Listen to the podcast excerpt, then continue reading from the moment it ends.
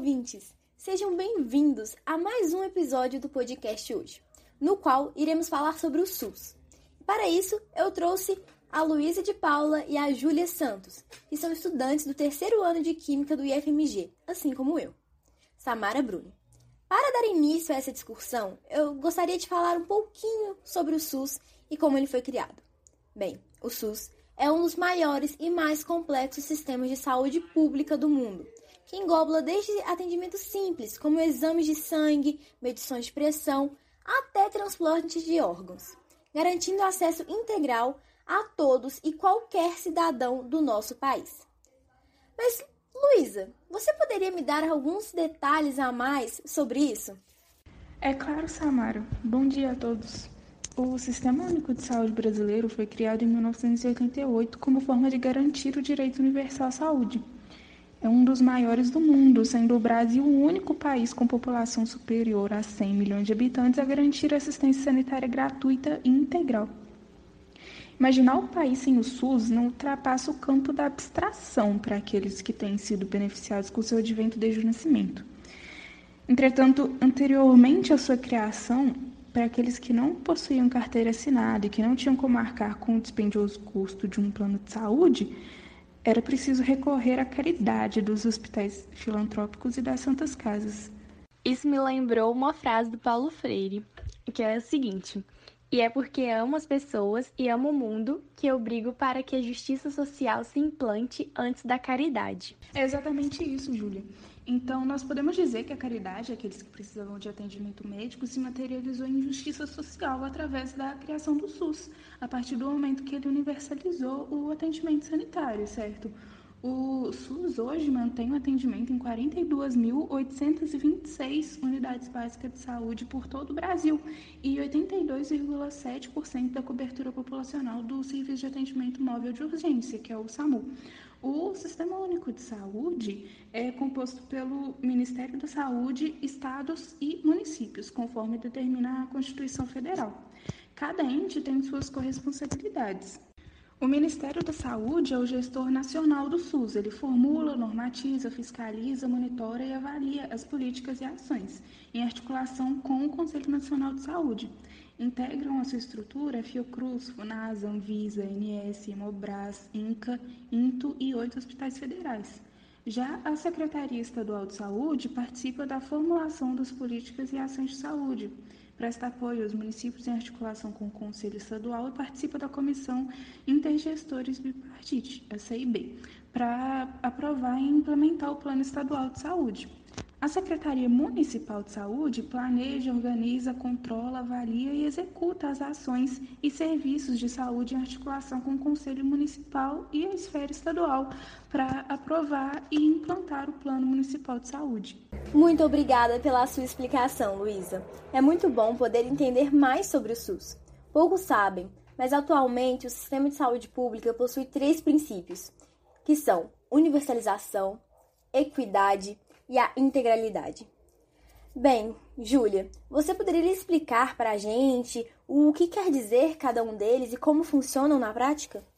Oi, gente, eu explico sim. Basicamente, o primeiro deles é a universalização, que possui como significado de que a saúde é um direito de todos os brasileiros e é obrigação do Estado assegurá-lo, independente do sexo, raça, ocupação, entre outros. A equidade vem com o objetivo de diminuir a desigualdade, dessa maneira, investindo mais onde há maior carência. E por último, a integralidade, que considera as pessoas como um todo. Por isso, é importante a integração das ações, como a promoção da saúde, prevenção de doenças, tratamento, etc. Ela engloba várias áreas que têm resultado direto na qualidade de vida da sociedade. Entretanto, sempre tem um problema com o SUS não é muito diferente. Então, eles existem problemas assombrosos de subfinanciamento, má gestão, baixo remuneramento dos profissionais, entre muitos outros que causam essa insuficiência do serviço do SUS, o que é uma pena. Com isso, é preciso a urgente valorização do SUS enquanto instituição fundamental para o país. Além de, dessa necessidade financeira necessária para seu aprimoramento, atualmente Isso é impedido pelo teto de gastos EC 95/16, que está vigente desde 2017 e congelou por 20 anos os gastos públicos com saúde. Estima-se que essa emenda constitucional causará rombo de até 400 bilhões de reais ao SUS nesse período. É um absurdo. Curiosamente, essa discussão me fez lembrar de outro assunto. Ainda com relação ao SUS, claro. Uma vez assisti um vídeo de uma palestra sobre medicina onde o palestrante questionava quem achava que o sistema de saúde público dos Estados Unidos era melhor que o do Brasil. E simplesmente várias pessoas levantaram as mãos. Após isso, o palestrante apenas disse que nos Estados Unidos não existe saúde pública. Mesmo o SUS sendo um serviço maravilhoso, ele é mal visto devido à falta de investimentos, além da sua falta de promoção. Enfim, como exatamente vocês acham que a gente pode aperfeiçoar o SUS? Bom, primeiramente, o financiamento do sistema público de saúde no Brasil é bem inferior à média dos países mais ricos do mundo. Além disso, o teto de gastos em vigor desde 2017 impede uma série de investimentos. Porém, é possível assegurar que, o, que os recursos que já são destinados ao SUS sejam utilizados de forma mais efetiva. O que poderia ser implementado, por exemplo, é um sistema de informação integrado ao SUS que possibilitasse a detecção e rastreamento de epidemias e também da pandemia que a gente está enfrentando.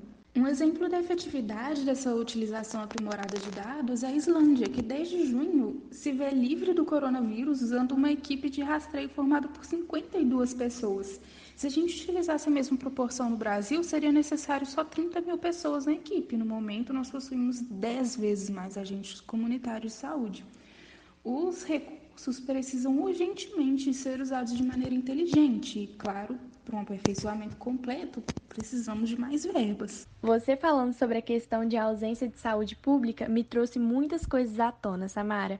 Nós brasileiros sabemos que o SUS distribui medicamentos gratuitamente através do programa Farmácia Popular, entre eles a insulina, e nós muitas vezes não nos damos conta da importância disso. Enquanto isso, nos Estados Unidos, inúmeras pessoas já morreram por racionar insulina devido ao seu alto custo tais como Alan Rivers, 20 anos, e Jezemia David Radcliffe, 21 anos. Além do mais, é importante frisar o papel do SUS para o controle de endemias, como a dengue, e a vacinação gratuita que ele disponibiliza, o qual conta atualmente com 19 vacinas. Uma delas é a vacina meningocócica C, que custa aproximadamente 240 reais em clínicas particulares. Após essa conversa tão interessante e informativa, Gostaria de apenas relembrar o quanto o SUS é importante e necessário, uma vez que 70% da população necessita dele para algum tipo de serviço. O SUS contempla desde a aferição da água até exames que não são feitos por convênios, exames caros. Por isso, é necessário perguntar: se o SUS não existisse, o que esses 150 milhões de pessoas fariam, especialmente na pandemia?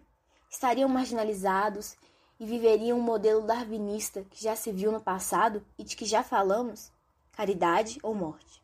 E então, o Brasil, que atualmente já ocupou o posto de sétimo país mais desigual do mundo, seria ainda mais desigual? Dá para imaginar? Por isso, é necessário que defendam o SUS. Ele, com o avançar dos anos, se tornou um exemplo para diversos países em desenvolvimento. O aumento da comparação promovida pelo governo brasileiro com os países africanos nos últimos anos e outras ações como a que criou a Unitaid em 2006, em parceria com a França.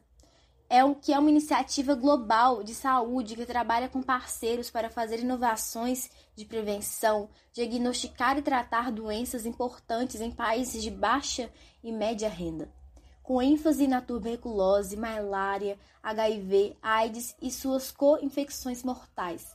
Coloca o Brasil como um ator de destaque no cenário. Além do mais, o SUS tem inúmeras funcionalidades que são desconhecidas pelos brasileiros, como os bancos de leite materno, cuja reserva representam mais de 70% do armazenamento do mundo. O leite doado por mães que estão em fase de amamentação são distribuídos para UTIs neonatais e para mães que não conseguem amamentar. O nosso sistema de saúde público também oferece cirurgias de redesignação sexuais para, para transexuais desde 2008. Sendo assim, o SUS deve ser valorizado e defendido por toda a nação. Mas é sempre bom ressaltar que o SUS atingiu todas essas proporções graças também à entrega diária dos profissionais de saúde. Colocar em prática os princípios da equidade, integralidade e universalidade esbarra muitas vezes na falta de recursos suficientes. Mas mesmo assim, existem inúmeros projetos Brasil afora que mostram a potência do sistema. Mas enfim, eu queria agradecer a vocês pela oportunidade de ter essa discussão super legal. Foi muito esclarecedor, além de ser um tema super legal de se conversar, pois poucos sabem sobre o que realmente é o SUS. Obrigada, Luísa. Obrigada, Júlia, pelas contribuições. Nós ficaremos por aqui. Sim, realmente é um tema bastante interessante e necessário. Eu que agradeço pela oportunidade e até mais. Muito obrigada pelo convite, Samara, e até a próxima. Um dia em profundo sono, o SUS lhe apareceu, foi logo se apresentando e explicações lhe deu que o SUS não é só do governo, que o SUS também é seu. E ainda disse ao dormente: Você vai me auxiliar a ficar mais atraente, a mais pessoas curar. E nas decisões que tomo, você vai me ajudar. Mas João lhe perguntou: Porque justamente eu não sou doutor nem político.